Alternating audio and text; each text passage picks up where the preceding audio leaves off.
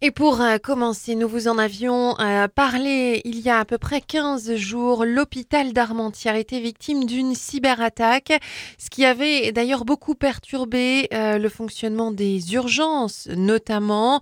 On apprend que, eh bien, si toutes les mesures ont été mises en œuvre pour protéger les données des patients, des pirates informatiques auraient rendu accessibles hier des fichiers qui pourraient appartenir au centre hospitalier d'Armentières.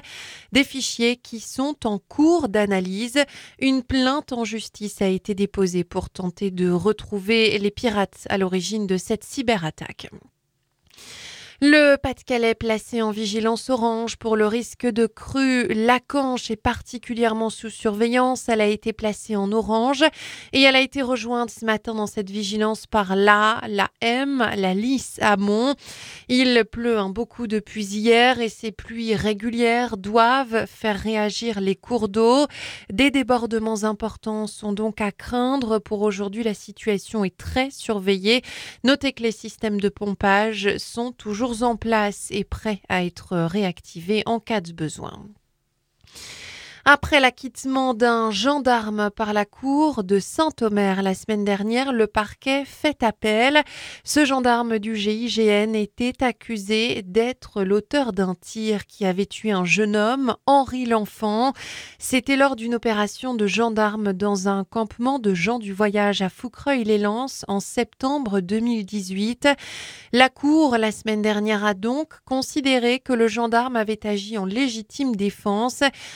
Nouveau procès aura donc lieu devant la Cour d'assises du Nord à Douai. Nouvelle opération anti-drogue dans le département du Nord. La police est intervenue dans la métropole lilloise, à Mont-Saint-Barol précisément, dans le quartier Lamartine.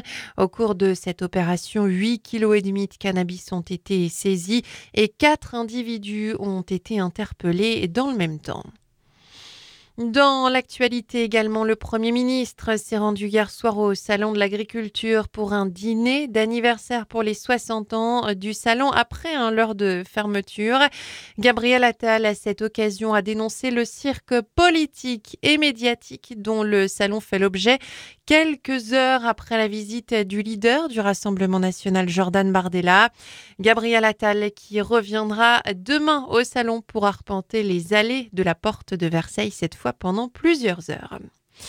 On parle football, on jouait ce week-end la 23e journée de Ligue 1. Lens a perdu face à Monaco. Hier, défaite aussi pour Lille à Toulouse.